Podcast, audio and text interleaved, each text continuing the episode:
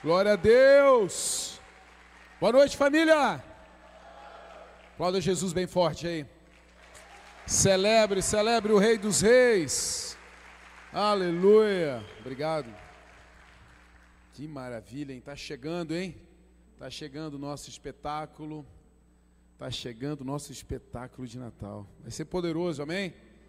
Você que se inscreveu, vai estar aqui. Que você que não se inscreveu, não dá mais não tem mais vaga. A gente celebra porque a gente vê como é bom assim, sabe, perceber que as pessoas estão querendo e estão buscando a presença de Deus, buscando as coisas que Deus faz. Então esgotaram as vagas já para o espetáculo, dia 15 e dia 16, vai ser maravilhoso. Mas agora, na próxima quinta-feira, nós começamos também a nossa. Nós começamos a criar o nosso 2024 a partir do Profetize 2024. Olha que coisa linda.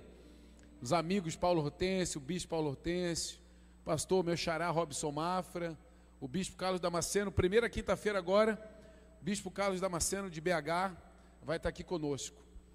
Vai ser um tempo lindo, profético. Eu vou pregar sobre isso e você vai entender, querido, o porquê que você precisa estar aqui. Esse mês de dezembro nós vamos falar o tema do mês de dezembro, a, a, dezembro, a série é sobre profetizarmos, sobre criarmos 2024. Não existe nada que 2024 possa entregar para nós, mas nós podemos fazer coisas incríveis e realmente viver um ano sobrenatural. Vou falar com vocês sobre o nosso livro dos sonhos, sobre o profético que está à nossa disposição. E não existe nada mais lindo e poderoso do que nós sonharmos, planejarmos e realizarmos. E é sobre isso que eu quero falar nessa noite. Pode colocar o tema aqui dessa noite. Sonhe, planeje e realize. Essas são as etapas da vida. Mas são muitas as vezes que nós não cumprimos com essas etapas. Nós abandonamos, nós paramos no meio. De repente, sequer aceitamos que os sonhos que nascem dentro dos nossos corações são sonhos que Deus colocou. De repente você está vivendo uma, uma etapa da vida que você está desconfiado de tudo. Será que foi Deus mesmo que me falou? Será que eu estou vivendo algo que Deus me colocou na jornada? Será que eu estou indo para um lugar e eu vou chegar nesse lugar e vou ter prazer de chegar lá? Eu não sei qual é etapa que você está vivendo, mas nessa noite nós vamos falar sobre esses passos de condução para chegar aonde Deus sonhou para você. Deus coloca um sonho no seu coração. Você coloca o sonho dentro de um planejamento. E Deus dá direção e te guarda no caminho da realização. É assim que as coisas fluem. É desse jeito que nós precisamos seguir com as nossas vidas. E sabe, queridos, nada melhor, não existe nada místico nem espiritual. Nessa virada de ano, nessa coisa da, do Cronos, que é o tempo, o tempo do homem. Nada vai mudar de 31 de dezembro para 1 de janeiro, a não ser que você mude. Vai amanhecer o dia e todas as coisas vão ser iguais se você não for diferente. Então você pode criar coisas incríveis a partir de uma mudança de comportamento e de mentalidade. E a vida de fé nos ensina isso o tempo inteiro. Então, os Deus coloca um sonho no nosso coração. Você tem um sonho aí. Você pode até não dar muita moral para ele, você pode até achar que não é, você pode até desconfiar se é para você viver isso mesmo, mas ele está aí dentro do teu coração. Você pode estar tá até com ele aí disputando espaço junto com seus medos, mas ele está aí. E de repente você precisa colocar esse sonho dentro de um planejamento. Você vai planejar. Você vai pensar como tornar isso realidade. E depois vem a realização. Deus dá a direção e te guarda. Rob, de onde que você tira isso? Provérbios capítulo 16, verso 1 diz assim. Provérbios 16, verso 1 diz assim. É da natureza humana fazer planos, mas a resposta certa vem do Senhor. Ainda que as pessoas considerem puras que se considerem puras, o Senhor examina as intenções de cada um. Confie ao Senhor tudo o que você faz, e seus planos serão bem-sucedidos. O Senhor fez tudo com propósito, até mesmo o perverso para o dia da calamidade. Os orgulhosos são detestáveis para o Senhor, certamente serão castigados. Amor e fidelidade fazem expiação pelo pecado, o temor do Senhor evita o mal. Quando a vida de uma pessoa agrada o Senhor, até seus inimigos vivem em paz com ela. É melhor ter pouco com justiça que ser rico com desonestidade. E o último verso daquilo que separamos é da natureza humana fazer planos, mas é o Senhor quem dirige os nossos passos. Amém. Nós temos aqui considerações preciosas do rei Salomão. Nós temos aqui considerações preciosas daquele homem que foi o mais sábio entre os homens que pisou na terra. E interessante que dentro dessa linha de pensamento de Salomão, ele faz alguns destacamentos. Ele coloca algumas coisas aqui com estrelinha.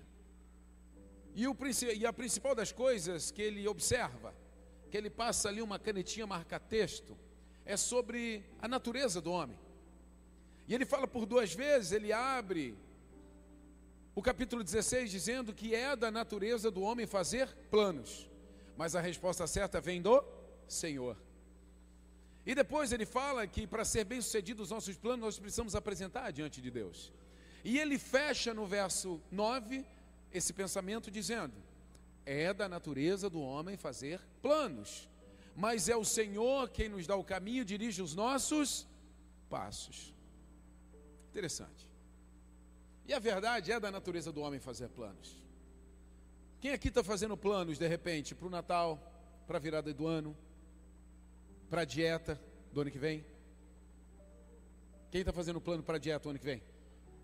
E é claro que vai começar em janeiro, porque agora é impossível.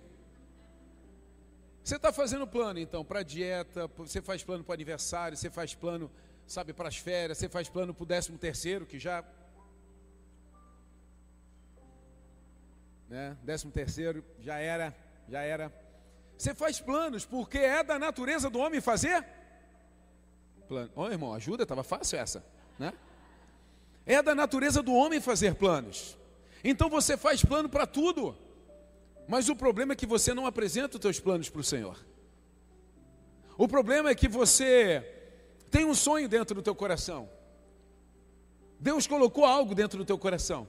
Mas de repente, esse algo para você ele é tão distante, parece tão inalcançável, parece tão longe, distante das tuas habilidades, e você não para para planejá-lo, você não para para pensar e meditar nele, e você planeja, então você coloca diante do Senhor e espera uma resposta. Porque é interessante que Salomão fala que é da natureza do homem fazer planos, mas a resposta certa vem do Senhor. Então, querido, o Senhor está esperando para te responder sobre algo. Mas se você não acreditar no teu sonho e transformar num plano, você não vai sair do lugar.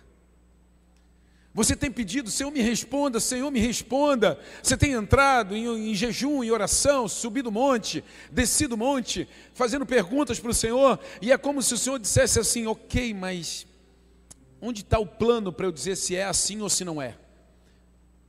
Aonde está o plano para você me apresentar, para que eu possa dirigir os teus passos por um caminho seguro?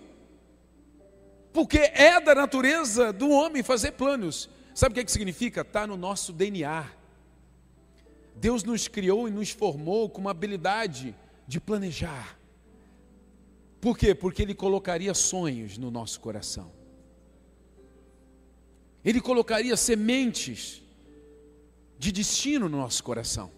Então ele deu para nós, na nossa natureza, um DNA que planeja.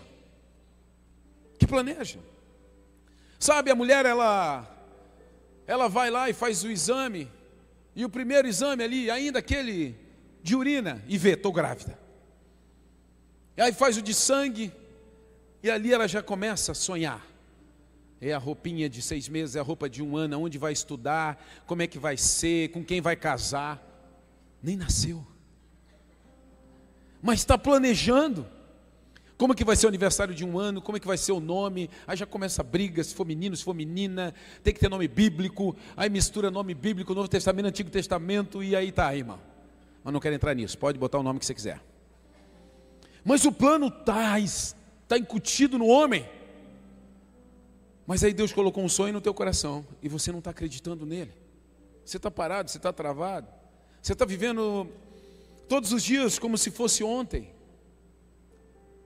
E a pessoa que não tem futuro, ela é obrigada a voltar para o passado. A pessoa que não tem um sonho, que não tem um plano para que esse sonho se realize, é uma pessoa saudosista. É uma pessoa que está o tempo inteiro vivendo de passado. A pessoa saudosista, querido, às vezes é chato. Porque ela está falando o tempo inteiro do que ela fez, do que ela viveu, não tem expectativa nenhuma de viver nada pela frente. É uma pessoa que já não tem ela não tem prazer com a vida e quem está perto dela também não tem, porque deixou de sonhar, deixou de planejar sobre o futuro. Agora, quando nós falamos de sonho na Bíblia, vem um, um personagem bíblico, alguém que marcou, sabe, a temporada e que é conhecido como um grande sonhador. Esse homem está lá começando a falar dele em Gênesis 37, José do Egito.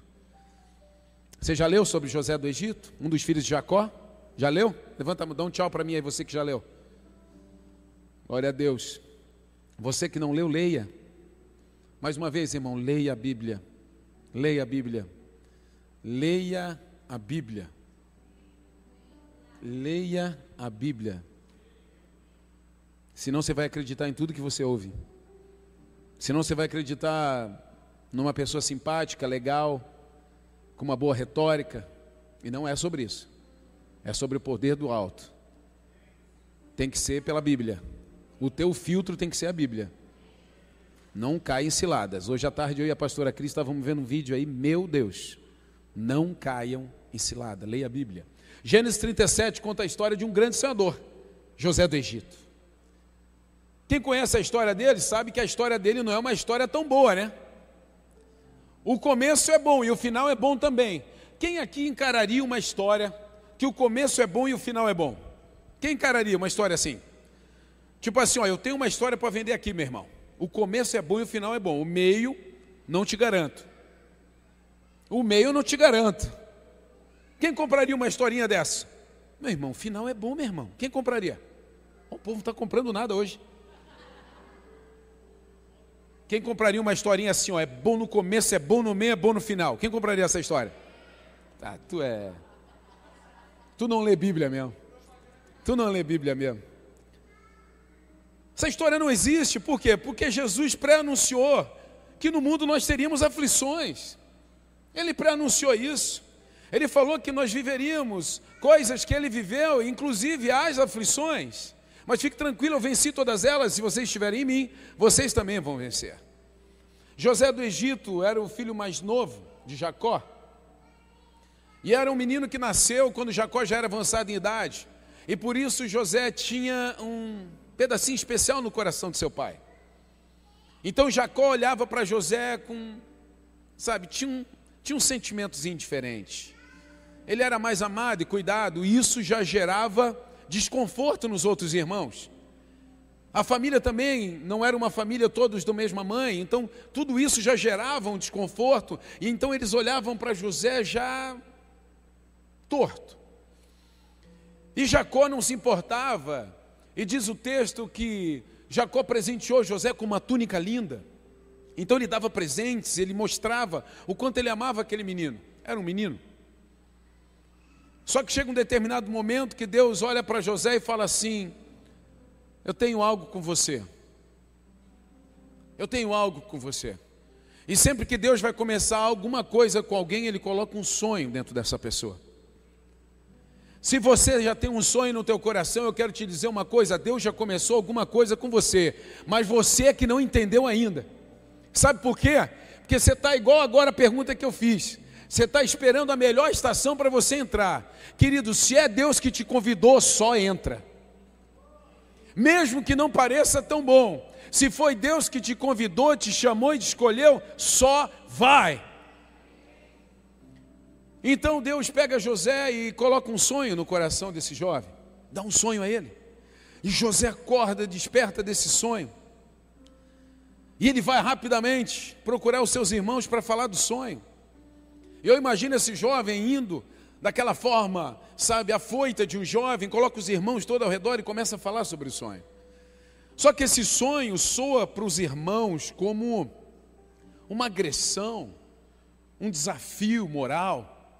Porque ele fala sobre um sonho e, e, de uma plantação onde os feixes de trigo estavam ali, e um feixe estava levantado, e os outros onze feixes estavam se rendendo e se dobrando para esse feixe que estava de pé. Então era José nesse feixe que estava levantado, de pé, frente aos seus irmãos que estavam se dobrando diante dele. E naquele momento provoca uma ira muito grande no coração dos irmãos. E eles olham para José ainda de uma forma sabe, some daqui. O que, que você está falando? Deus fala de novo ao coração de José, reafirma. Aquele jovem sonha novamente, depois ele chama o seu pai, de novo, junto com o pai, e com os irmãos ele fala do sonho novamente. Ele estava acreditando naquilo que Deus falou, ele estava compartilhando, ele estava abrindo o coração e dizendo: Olha, eu sonhei sobre isso. Deus colocou algo no dentro do meu coração. De repente, eu não sei que etapa da vida que você está. Deus já colocou algo dentro do teu coração, você compartilhou com alguém, as pessoas meio que deram passinhos para trás, te ignoraram, rejeitaram. De repente, você? Sério? Apontaram para você e menosprezaram? Eu não sei que etapa da vida você está e e o que você passou ou passa. Mas José ele encarou algumas realidades. Ele tinha aquele sonho guardado no seu coração. E o texto fala em Gênesis 37, 5. Certa noite José teve um sonho e quando contou, quando contou aos seus irmãos, eles o odiaram ainda mais. Já existiu uma versão com José, mas a partir daquele sonho acabou. Se existia algum sentimento bom, acabou naquele sonho naquele sonho. Verso 8: Seus irmãos responderam: Você imagina que será nosso rei? Pensa mesmo que nos governará? E o odiaram ainda mais por causa de seus sonhos e da maneira como os contava. Eu quero dizer uma coisa para você, querido, nessa noite. Não se oponha àquilo que Deus já colocou ao seu favor. Não se oponha a pessoas, as situações, as circunstâncias em que Deus já colocou o seu favor, porque você vai brigar com Deus, não é com o homem. Aqueles irmãos de José, eles disseram: Você não vai nos governar, nós não vamos nos dobrar diante de você, quem você pensa que é? Eles não estavam se opondo a José, eles estavam se opondo ao favor de Deus. Eles estavam se opondo àquilo que Deus colocou dentro do coração de José. Meu irmão, entenda uma coisa: quando Deus fala com você e o mundo vai contra você, o mundo não está indo contra você, ele está indo contra o favor de Deus. Apenas continue. E a história conta que José foi ridicularizado pelos irmãos. O pai dele tinha dado uma túnica, Jacó tinha dado uma túnica nova para José. E um certo dia os irmãos estavam trabalhando numa cidade vizinha de onde moravam. E o seu pai Jacó fala: Filho, para José, vai lá ter com teus irmãos. E José sai e vai até o local que os irmãos estavam. Chegando lá, os irmãos já não estavam mais trabalhando lá. E ele pega, pergunta, uma pessoa vê que José está meio perdido. José pergunta para essa pessoa e essa pessoa diz: Não, eles já foram para lá. E ele sai e vai para outro lugar. E quando chega ou está chegando, os irmãos de Jacó, de José avistam ele vindo.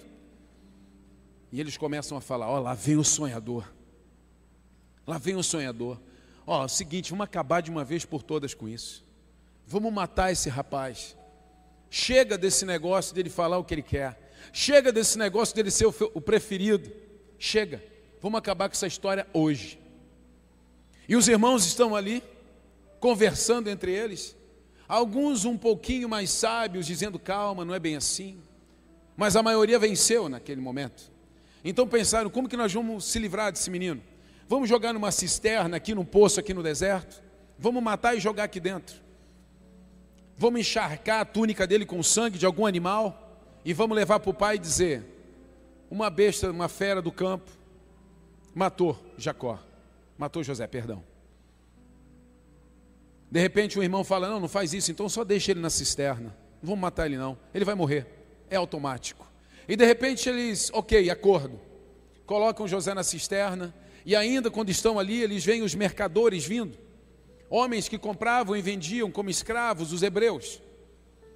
E eles pensam: não, vamos fazer melhor. Vamos vender José. Vamos vender José, ele vai sair daqui, vai ser escravo em algum lugar no Egito e nós nunca mais vamos ver esse moleque. E foi isso que eles fizeram. Os ismaelitas estavam passando, comprando e vendendo, venderam José. E José foi levado para servir os egípcios. Sabe, queridos, essa história ela pode até se parecer um pouco com a tua história. Rejeitado, deixado de lado. De repente você pensa, pastor, mas Salomão fala que quando nós apresentamos um plano diante do Senhor, o Senhor, Ele dá a resposta e Ele cria um caminho e dirige os nossos passos. É verdade, é assim. Só que o caminho que Ele cria é o caminho que Ele cria. E Ele dirige os passos do jeito que Ele quer dirigir. Entenda uma coisa: caminhos são pessoas. Jesus fala: Eu sou o caminho, a verdade, a vida, e ninguém vai ao Pai senão por mim. Jesus é uma pessoa, um caminho que nos leva à salvação. Então existem caminhos de morte, existem caminhos de vida. E esses caminhos eles se ofertam para nós através de pessoas. Diga, caminhos são pessoas. Existem pessoas que vão te levar para a ladeira. Existem pessoas que vão te levar para perto do Senhor. E é por isso que o Senhor diz que Ele nos dá o caminho, Ele nos dá pessoas. O Senhor colocou pessoas na tua vida para te dar novos caminhos. E sabe o que você está fazendo? Você está ignorando. O Senhor quer dirigir os teus passos colocando pessoas ao teu redor. E você está ignorando, você está inventando desculpas, você não quer estar tá perto, você não se permite nem ser amado. Mas o Senhor já está dirigindo os teus passos através de pessoas. Enquanto você está orando e dizendo, Pai, me ajuda nessa caminhada, Deus está falando, eu já ajudei. Eu coloquei pessoas perto de você, você está ignorando elas. Você está inventando moda para não estar tá junto, você está inventando desculpa para não estar tá perto. Caminhos são pessoas. E de repente, os caminhos e as pessoas que Deus coloca no primeiro momento, você pensa assim: será? Se é Deus quem está fazendo, se é Deus quem deu os sonhos, se você apresentou o planejamento diante dele, confia, confia. Já teve muita jornada na minha vida que eu pensei, não pode ser. Que eu pensei, não, esse fulano não vai me levar para onde que ele disse estar. Mas ele levou. Eu não sinto segurança, mas no final tinha. E sabe o que, é que acontece? Continuando a história, José é levado pelos mercadores. Vou ler o texto para você aqui. Pouco tempo depois, José teve outro sonho, tarará, isso aqui já falei. José 39, quando José foi levado para o Egito pelos negociantes ismaelitas, eles o venderam a Potifar, um oficial egípcio. Potifar era capitão da guarda do faraó, o rei do Egito. O Senhor estava com José. Preste atenção, o Senhor estava com José. Por isso ele era bem sucedido em tudo que fazia, no serviço da casa de seu senhor egípcio. Potifar percebeu que o Senhor estava com José, ele dava sucesso em tudo que ele fazia. Olha que interessante, olha que interessante. Deus coloca um sonho no teu coração. Deus coloca um sonho, o sonho é destino, o sonho é futuro, é ponto futuro. Você pensa nesse sonho e você raciocina como chegar até lá. Você cria um plano, você apresenta esse plano diante do Senhor. Deus te dá a resposta, como vai ser. Deus te apresenta pessoas, pessoas criam ambientes e cria caminho. E você começa a trilhar sobre essa jornada, indo para esse destino. Só que aí acontece, esse sonho, esse algo que Deus colocou dentro de você, uma habilidade, um talento único, isso não é o fim, isso é o começo da jornada. Exemplo. Às vezes você pensa que um músico que está aqui, ele só precisa tocar e está tudo certo. Mas não é, a habilidade que Deus deu para ele tocar, cantar, ou para pregar, ou para evangelizar, não é o todo, é o início. Sabe por quê? Porque Deus dá um sonho para José. E depois Deus dá a José a autorização, Deus dá a José o poder de também interpretar sonhos. E foi essa interpretação de sonhos que reposicionou José em todos os lugares por onde ele andava. Mas não era o fim, era um meio. Só que José não era bom só em interpretações. Como de repente você acha que você só tem que ser um bom músico, você tem que ser um bom pregador, você tem que ser só um bom marido, não precisa ser um bom pai, não precisa ser um bom patrão, não precisa ser um bom colaborador numa empresa. A gente está vivendo desse jeito. Mas José não, ele era completo, é full, ele fazia tudo. E o texto fala que ele era uma pessoa que tinha sucesso em tudo que fazia, porque Deus estava com ele. E todos viam, inclusive Potifar, de que Deus estava com ele. Querido, quando você tem favor de Deus sobre a tua vida, todo mundo vê. Todo mundo nota. Mas sabe o que, que José era? Era excelente. José era excelente. Mas pare e pense comigo. Pare e pense comigo. Jovem, 17 anos, rejeitado pela família e não é uma rejeição de tipo assim, ah, esse último iogurte é meu. Não é essa rejeição. Sabe, sobrou um bife, não, meu irmão mais velho pegou. Essa rejeição é a nossa. É uma rejeição dos irmãos olharem, odiarem, planejarem sua morte, abandonar ele e enviar como escravo. Foi esse o jovem.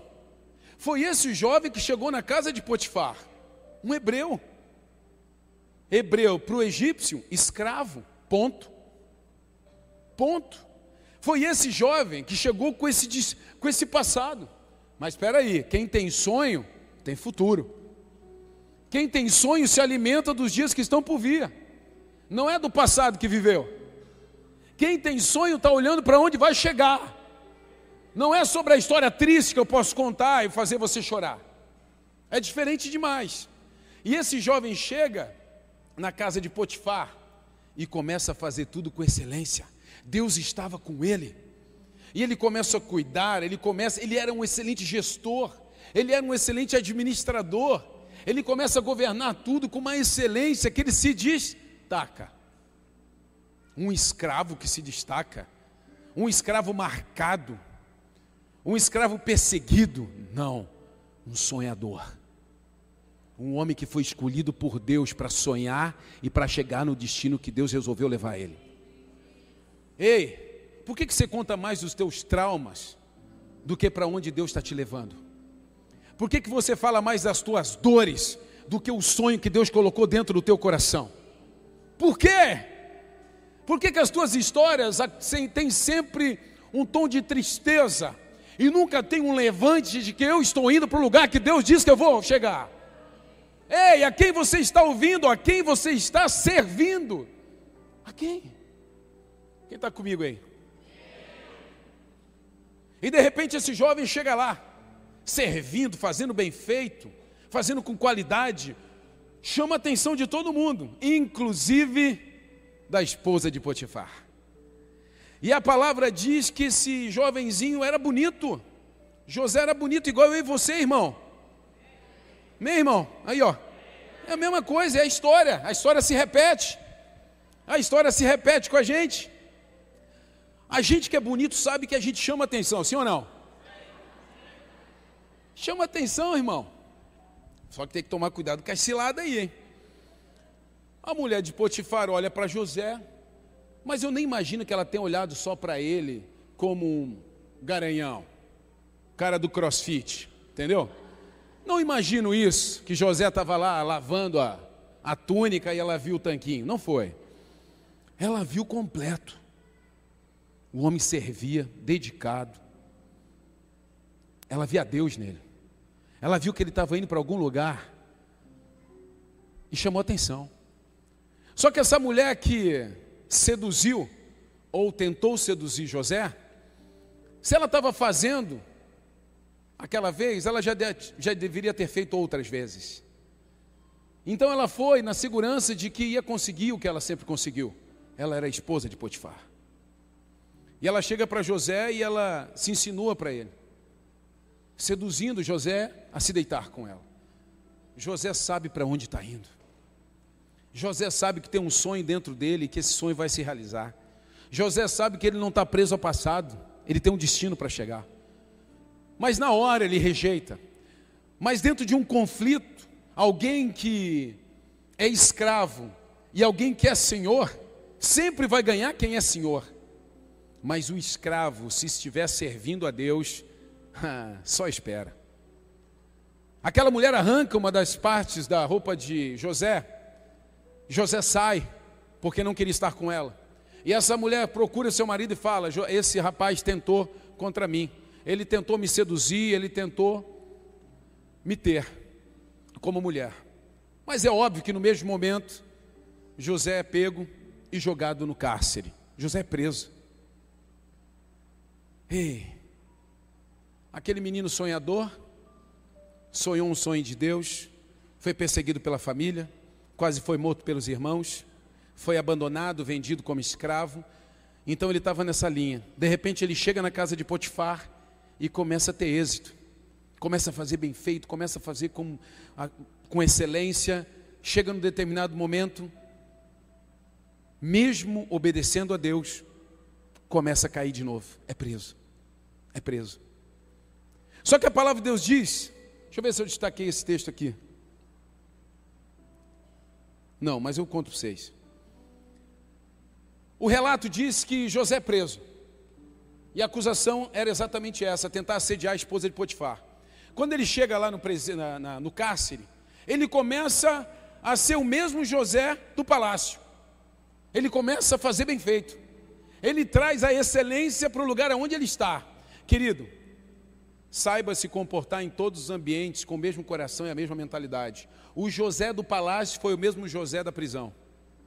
Ele começa a fazer bem feito, ele começa a governar, ele começa a fazer com excelência. Ei, aquele homem que liderava toda a parte do cárcere falou que o carcereiro, ei, peraí, você vai fazer a gestão disso aqui para mim. José começa então a fazer a gestão do cárcere. Ele começa a cuidar, querido. O sonho que Deus colocou no teu coração, o talento que Deus te deu, aonde você vai chegar, você vai governar. Aonde você chegar, você vai dominar. Eu preguei isso a semana passada porque tem uma essência dentro de nós de governo e de domínio. Mas você tem que saber se comportar, independente se é no vale ou se é no monte. José estava no vale de novo, mas ele tinha a mesma excelência de quando estava no monte. Então ele começa a gerenciar tudo ali. E naquele momento da sua vida, ele estava lá preso, e ele conheceu lá um, um padeiro e um copeiro do palácio, que estavam presos também. Deu ruim. E um daqueles homens tem um sonho, e aquele sonho atormenta. E num determinado dia eles contam o sonho para José. E José vai e interpreta aquele sonho. Olha, vai acontecer isso com você, padeirão. Você vai voltar para o palácio, mas ó, já era.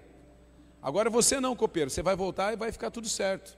E ele fala para o copeiro o seguinte: não esquece de mim. Quando você tiver uma oportunidade, não esquece de mim, não. Fala de mim lá em cima.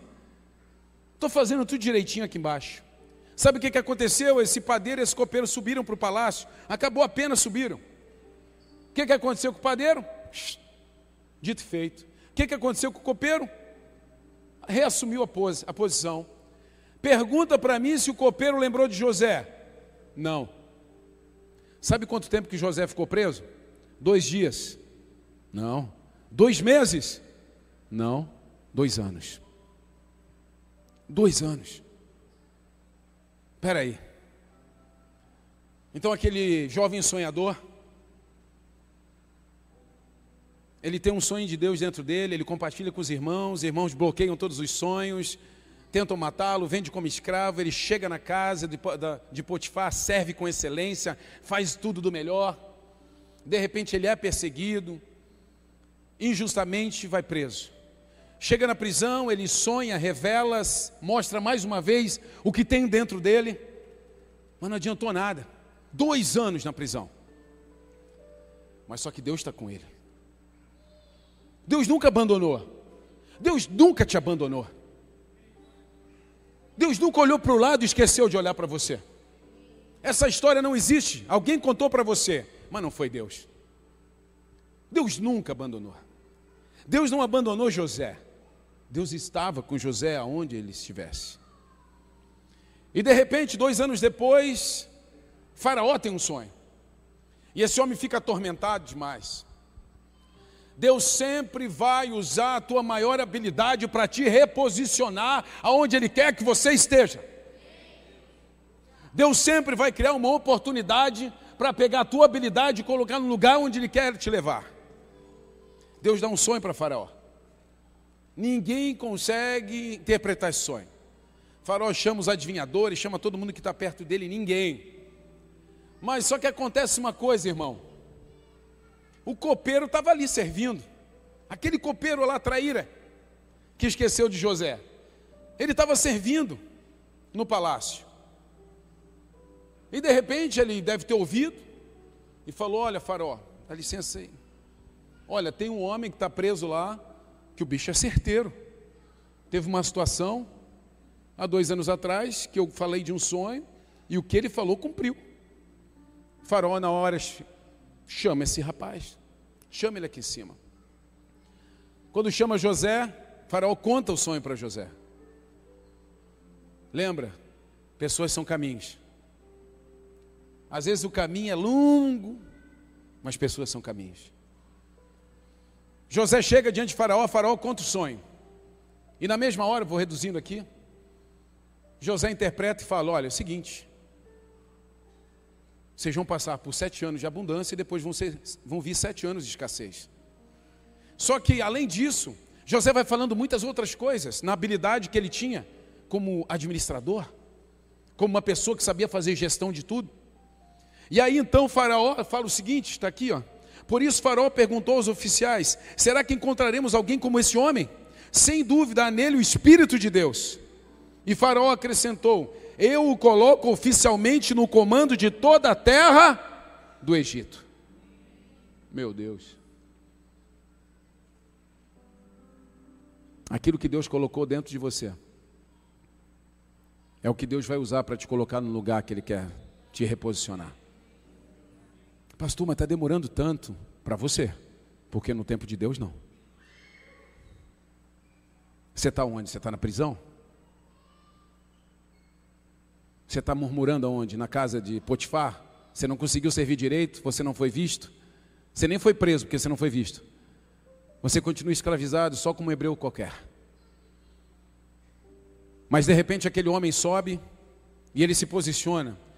Eu, quando penso em José, eu penso que o tempo inteiro ele está ali austero, pronto, sabendo a quem ele serve. O sonho é esse, esse, esse. E se você não cuidar desse tempo de abundância, você vai sofrer no tempo da escassez, taranã, taranã, taranã, taranã, dando uma aula. faraó olha e pensa assim: eu vou encontrar alguém com tamanha sabedoria como esse homem. Então o faraó pega e faz o quê? Pega um hebreu que tinha uma acusação contra a esposa de Potifar e coloca como governador de toda a província. José era o improvável? Sim ou não? Não existe improbabilidade para Deus. Não existe alguém que não possa para Deus. Não existe alguém que não dá mais para Deus. Não existe sonho que não possa ser realizado para Deus. Não existe história triste para Deus. Existe destino, existe futuro, existe jornada. Existe algo que Ele colocou dentro do teu coração, pode estar empoeirado, mas está aí. Aquele homem é reposicionado no lugar de honra. E quando José é colocado como governador de toda a terra do Egito, José lembra da família. José recorda da família. Porque teve o tempo de abundância e vem o tempo da escassez. E o povo começa a sofrer, e obviamente quem mais sofria eram os hebreus que viviam ao redor debaixo de muita miséria e escassez. E eles tinham que comprar comida, eles tinham que ir atrás para negociar. Então José avista a família e pede para que traga a sua família para ele, para perto dele. Aquele homem, ele tinha uma mentalidade de governo, ele tinha uma mentalidade, sabe, de estar diante de tudo. E ele usava da habilidade que Deus deu de sonhar e interpretar sonho para chegar onde Deus queria levar ele. Pense comigo, ele não virou um interpretador de sonho a vida inteira. Não. Foi só um meio para Deus fazer dele um governador. Foi só um meio para Deus fazer dele alguém que iria comandar. Por isso, não ache muito sobre aquilo que Deus te deu. Só viva o dom e o talento que Deus colocou sobre você. Não pense mais a teu respeito do que Deus pensa a teu respeito. O dom e o talento que você deu, que Deus deu para você é um meio, não é o fim. Não crie soberba, não, porque você canta, dança, prega, é um baita empresário. Não crie soberba. Isso é só um meio. É só isso. José chama a família. E o texto diz que ele coloca os irmãos ao seu redor numa sala. Os irmãos não o reconhecem. Muito tempo se passou. Quem saiu, do escra... Quem saiu lá do meio dos hebreus era um escravo, um moleque coitado, sonhador. E na frente dele estava o governador de todo o Egito. Não tinha nada a ver. Aquele irmão mais novo, sonhador, perseguidor, que estava ultrajando os outros irmãos, não tinha nada a ver porque ali estava o governador. Eles não conseguiam ligar as pontas. Tem gente que está olhando para você e está pensando, não tem nada a ver você sonhar em ser empresário, ser pastor, ser missionário. Não tem nada a ver. Sabe por quê? Porque eles não estão olhando com os olhos de Deus. Tem gente que não vai te reconhecer quando te ver no lugar que Deus vai te colocar. E isso aqui eu não estou falando com uma visão otimista, né? eu estou falando com uma visão de fé. Sabe por quê? Porque Deus quer te colocar, queridos, em lugares que Ele quer entrar. Porque hoje nós somos instrumentos e as ferramentas de Deus nesse tempo. Importa que a tua luz brilhe e o Senhor apareça. Importa que você seja luz e dissipe trevas. É sobre isso. Não é sobre glória para nós, não, é sobre glória para Deus. Os irmãos vêm. José faz algumas perguntas provocativas. Pergunta do irmão mais novo. Mas eles não tinham mais a referência de José. E ali eles referenciavam outros irmãos, Benjamim, não tem outro irmão mais novo, não tem mais ninguém. José os libera e manda voltar com o pai. E o texto fala que algumas das vezes que José está conversando com os irmãos e com o pai, ele sai para uma sala do lado e chora. E chora. Ele lembra que são os irmãos e o pai dele que estão ali agora numa completa miséria, numa escassez total. E todos eles voltam, e todos voltam e se prostram diante do governador do Egito. E lá atrás o sonho daquele menino bobo de 17 anos se cumpre. Debaixo de um sonho, de um plano, Deus realizou. Deus guiou os passos daquele jovem até o momento naquela sala, quando ele olha para os irmãos e fala: Eu sou José. Os irmãos estarrecidos, e ele fala: Eu sou José. E ali o seu coração já fica consternido, e ele ajuda a família, e, e o texto segue do auxílio. Deus levou ele um lugar que Deus prometeu levá-lo. Só que os planos de Deus são diferentes dos nossos. Eu não sei que fase que você está, mas eu consigo imaginar onde você pode chegar se você crer. Eu consigo imaginar onde Deus pode te levar se você de verdade acreditar naquilo que Deus colocou dentro de você. Você tem um dom, um talento adormecido, você tem uma inteligência sobrenatural. Deus te deu uma capacidade de gerir, de amar, de cuidar, de proteger. Deus te deu uma capacidade de ser generoso. Cada um aqui tem uma capacidade. Mas você está travando, porque quando você olha para o caminho, você pensa, ah, não. Parecia muito indigesto conviver com Potifar, mas foi Potifar que o trouxe ele para dentro de casa. E foi ali que ele se deu bem. Parecia muito indigesto uma mulher persegui-lo ao ponto de jogá-lo na prisão. Mas era o caminho. Para chegar no governo tinha que passar na prisão. Para chegar no monte tem que passar pelo vale. Aquele homem foi levantado como governador do Egito. Não porque ele queria, mas porque Deus disse que ele seria. Porque Deus deu um sonho para ele. E de repente você está o tempo inteiro fugindo, dizendo: Não, mas eu não sonho isso para mim. Não é sobre o que você sonha para você, é sobre o que Deus sonhou para você. Aquele menino não queria aquilo, ele não fazia ideia do que era aquilo, mas ele pegou aquele sonho e tornou verdade. Ele obedeceu cada caminho, cada jornada. Ele olhou para o destino no tempo que todo mundo estava olhando para o passado. sonhar, planejar e realizar.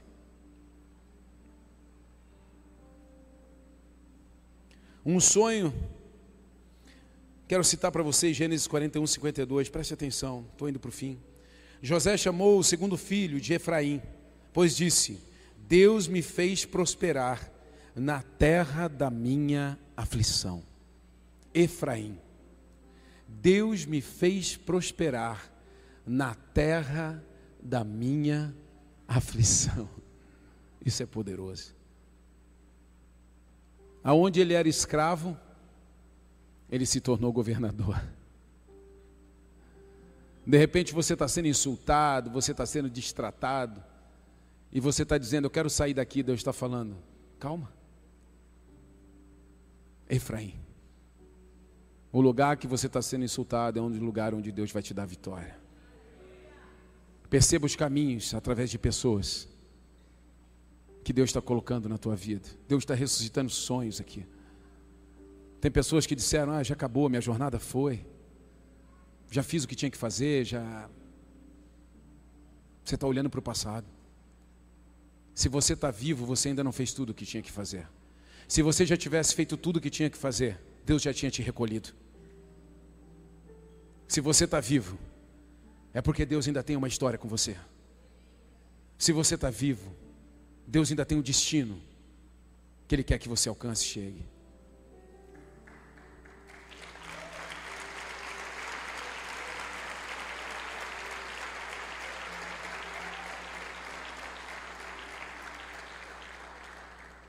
Um sonho levou José para o vale, um sonho levou José para o monte.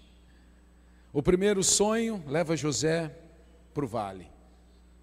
E no segundo sonho, quando ele interpreta, leva ele para o monte. De repente, você usou a tua habilidade ainda muito pouco. E ela te levou para o vale e você pensou, puxa vida, não era isso. Calma, continue usando. É ela mesma que vai te levar para outros lugares. Continue usando. É essa habilidade é que vai te levar para outros lugares. Deus sempre vai te usar na área que Ele te capacitou. Entenda uma coisa, a pastora Cris falou aqui no início. Deus não escolhe ninguém, e eu li aqui também o provérbio de Salomão. Deus dá propósito para tudo. Até para o insano criar o tempo da calamidade. Deus não te chamou, tipo assim, ah, ok. Jed, eu estou te chamando, Jed, mas não tenho função para ti. Fica aqui no banco de reserva, quando eu precisar eu te chamo. Não existe essa história com Deus. Se Deus te chamou, Ele te chamou para um propósito. Se Deus te chamou, Ele te chamou, te comissionou e te deu destino. Você que está ignorando. É você que está ignorando. É você que não está entendendo. E quando a gente entende, a gente vira um apóstolo Paulo. Eu me esqueço de tudo que ficou para trás, o que importa é seguir para o alvo. Eu considero tudo, e ele usa a palavra esterco, perto daquilo que o Senhor tem separado e preparado para mim. Era um homem obstinado pelo futuro, era um homem obstinado pelo destino. E da mesma forma, aquilo que ele fazia levou ele para a prisão, mas aquilo que ele fazia também fez ele evangelizar cidades que são evangelizadas até hoje. O evangelismo de Paulo encarcerou ele, o evangelismo de Paulo criou igrejas vivas até hoje. Qual é a tua escolha? Qual é a tua jornada? Dias difíceis não surgem para paralisar os teus sonhos. Na verdade, eles surgem para acelerar você na direção da realização. Deus quer que você realize. Deus não quer que você fique só no campo do planejamento. O planejamento é Ele dirigindo os teus passos, Ele está te levando para um lugar seguro. Ei, Ele está te levando para um lugar seguro. Quando você profetiza, quando você lança palavras, e palavras são sementes poderosas, você está criando jornadas. A palavra profética, ela te dá um destino. A comunhão com Deus, ela te dá o caminho. A comunhão com os santos te dá o caminho. Porque às vezes, querido, você tem o destino, mas você não sabe como chegar nele. É a pessoa que tem uma palavra profética, mas vive longe do corpo de Cristo. É a, é a pessoa que tem um sonho, mas vive longe da onde Deus realiza sonhos. Não funciona. Não funciona. Você precisa estar perto. Nós estamos começando nesse mês de dezembro um mês de profecias, um mês de você criar novos destinos, criar realidade. Esse caderno dos sonhos aqui do Profetize 2024, ele tem algumas coisas, tem esse folheto solto, onde você vai marcar aqui os quatro cultos de quinta-feira, começam agora, a partir dessa quinta, e você vai escrever sobre o que você está aprendendo. Depois, aqui no livro, tem algumas coisas escritas, você vai levar para casa. Aqui tem metas pessoal e familiar, espiritual, ministerial, profissional e financeira. Você vai escrever, só que você não vai escrever coisas aqui alcançáveis. Você não vai escrever coisas da tua rotina que você já faz. Você tem que escrever aqui os sonhos que você abandonou, você tem que escrever aqui aquilo que Deus arde queima no teu coração, mas você acha que não é possível. É disso que Deus quer falar com você. É disso que Deus quer falar com você. É uma nova jornada, uma nova temporada. Não tem mística nisso aqui. Isso aqui não vai resolver, não adianta colocar lá e, e, e se prostrar na frente.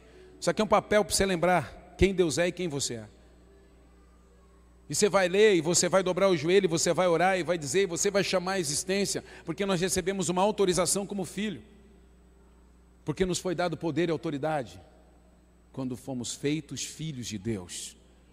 Poder e autoridade. Nós recebemos uma autoridade para ligar e desligar coisas na terra e assim seria nos céus. O campo profético faz isso. Você cria o destino e Deus dá a jornada, colocando pessoas ao teu redor. Por isso eu quero te convidar nesse instante a ficar de pé. Quero chamar rapidamente aqui na frente pastores e líderes de GC e expansão. Rapidamente, fiquem aqui enfileirados na frente dos dos, dos livros dos sonhos, se espalhem aqui na frente, pegue um bloquinho, pegue um bolinho.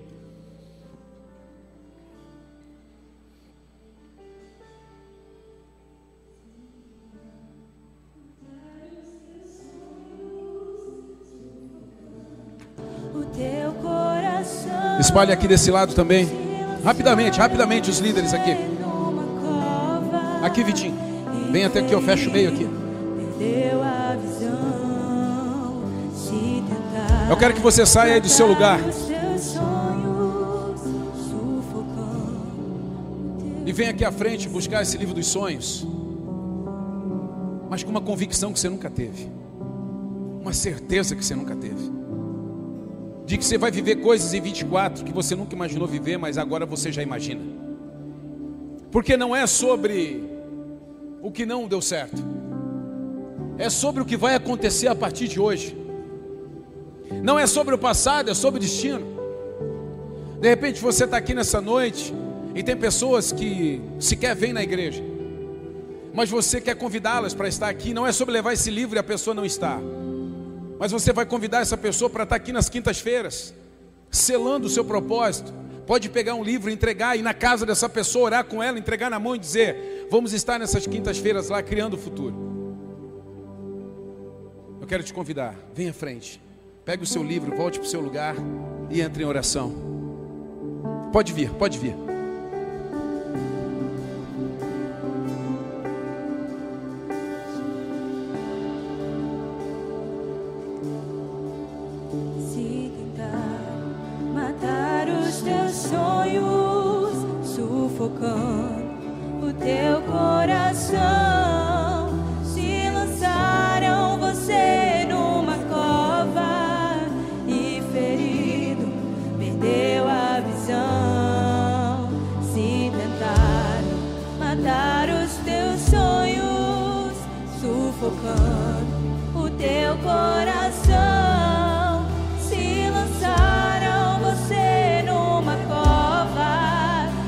Livros, líderes, se mexam na igreja. Vai na direção do povo para acelerar, líderes. Entra no meio das cadeiras aí.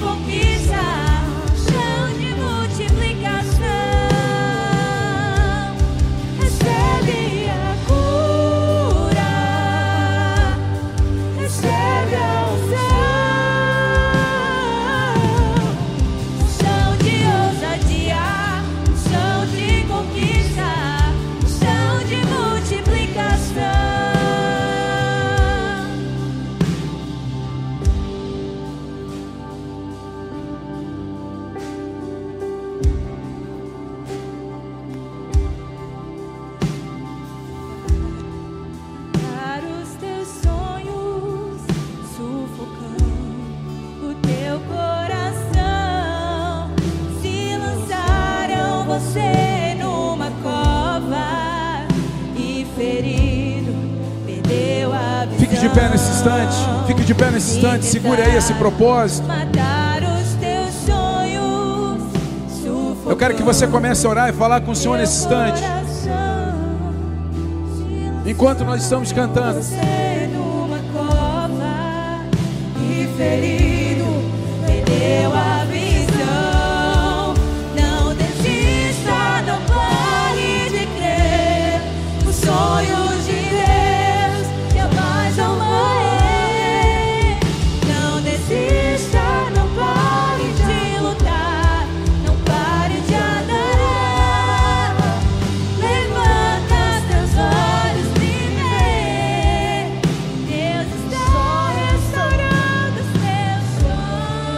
Levante, levante aí o propósito que você vai preencher em casa.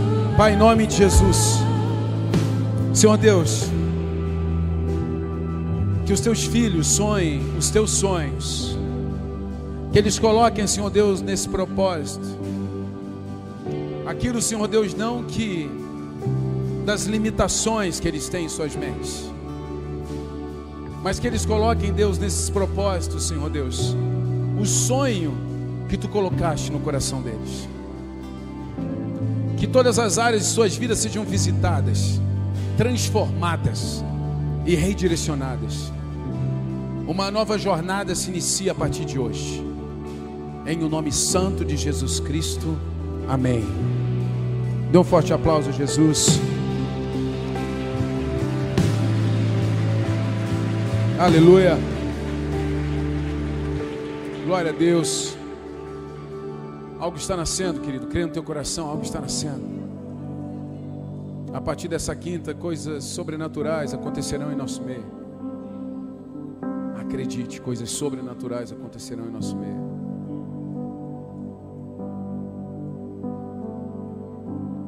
Essa é uma noite de ceia. Existem dois movimentos que você precisa. para cear com o Senhor. Fé e arrependimento.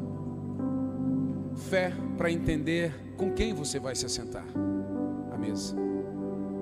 Se você já tem Jesus como Senhor e Salvador de sua vida, se você já o confessou como Senhor e Salvador de sua vida, você está apto.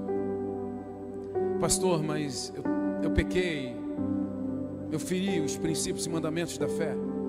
O segundo movimento, arrependimento. Se arrependa, peça perdão, examine o teu coração. Não é sobre o que eu sei da sua vida, é sobre o que você sabe da sua vida.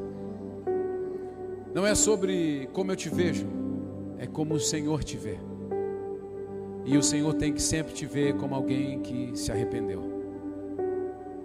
É o arrependimento que nos aproxima do Senhor. E esqueça, você nunca vai se santificar longe daquele que é santo. Você só vai conseguir santidade perto daquele que é santo. Por isso eu quero te dar alguns minutos para que você ore e fale com Deus, examine o teu coração, de pé, sentado, de joelho, como você preferir.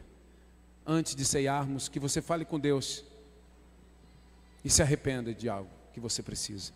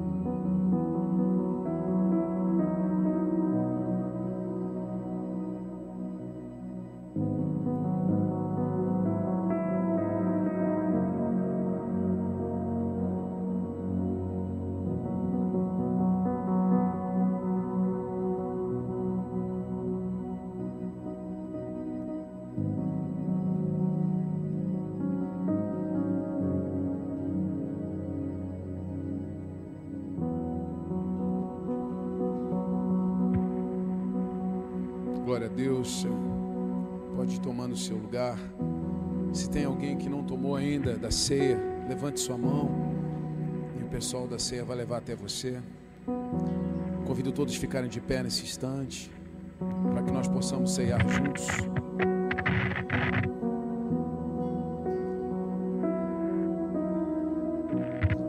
Vá tomando aí do pão na sua mão, em primeiro lugar.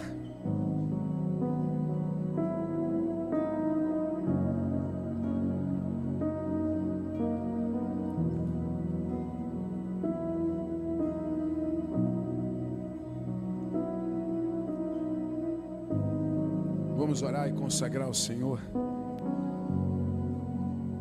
Porque eu recebi do Senhor que também vos entrego. Que o Senhor Jesus, na noite que foi traído, tomou o pão e disse, dando graças, partiu e disse: Este é o meu corpo que é dado por vós. Fazei isso em memória de mim. Vamos orar, papai.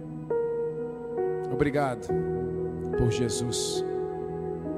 Obrigado pelo pão vivo que desceu do céu.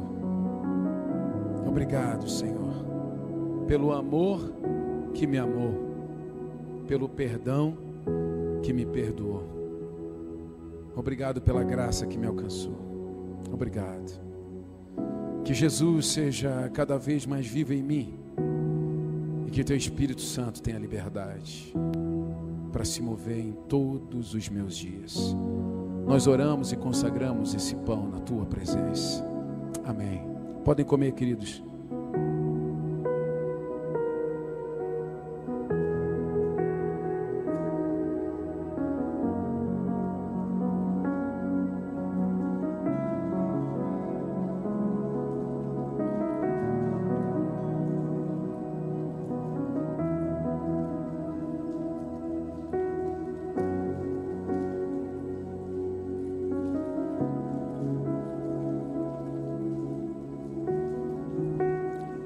Hoje está com dificuldade.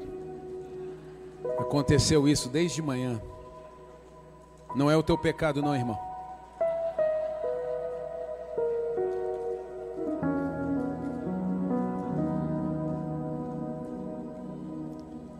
Vamos lá, estamos esperando, a gente está tá com tempo aí. Só não suja roupa nova.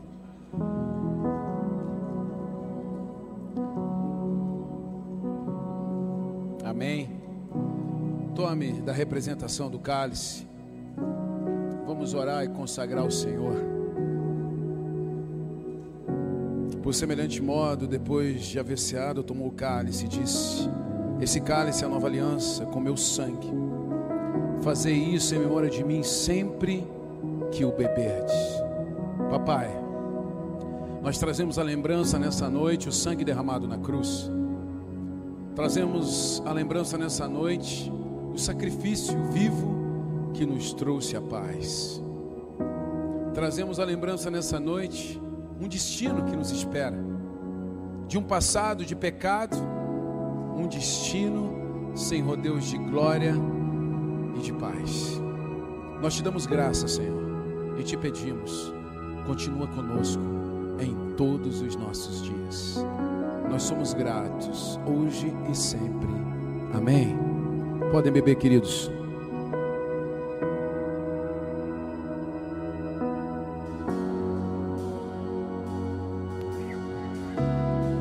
Sempre que ceiamos, nós lembramos da morte de Jesus, mas trazemos a lembrança de uma forma ainda mais intensa de que Jesus virá resgatar a sua noiva, de que ele já está vindo a caminho. E o nosso trabalho é anunciar as boas novas. Nosso trabalho é testemunhar a salvação e a eternidade. Por isso celebre o nome de Jesus. Dá um glória a Deus a Ele nossos olhos se abrem e reconhecemos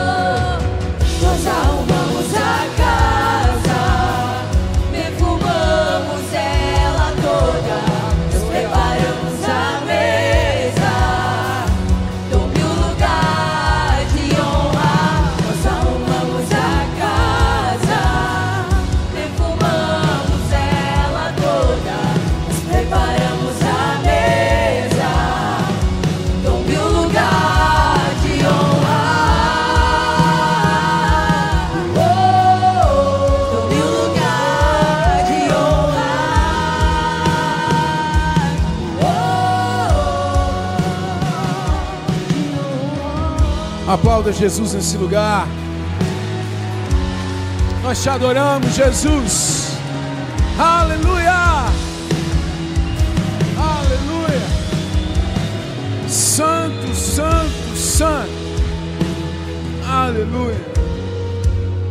Glória a Deus. Sabe, queridos, eu sinto que muitas coisas foram disparadas aqui nessa noite. Muitas coisas foram disparadas aqui nessa noite. Deus, durante essa pregação, trouxe lembranças para muitas pessoas aqui, de palavras, de desígnios, de talentos adormecidos, de um destino que o Senhor disse que você viveria e do qual você abandonou. Deus está te resgatando para esse caminho. É por isso que Deus colocou no lugar novo, te apresentou pessoas novas. É porque Ele quer te reposicionar. Ele quer reconfigurar a tua vida. Ele nunca desistiu de você. E nunca. Ele nunca recolheu a semente que Ele plantou na sua vida. Nunca. Creia no teu coração. Amém? Nos vemos na próxima quinta-feira. Chegue cedo para ter lugar para você. Vai ficar gente de pé de certeza. Chegue cedo. Chegue para tomar um café, ter comunhão. E vai ser lindo. Aquilo que Deus tem separado para cada um de nós. Amém? Levante suas mãos aí onde você está.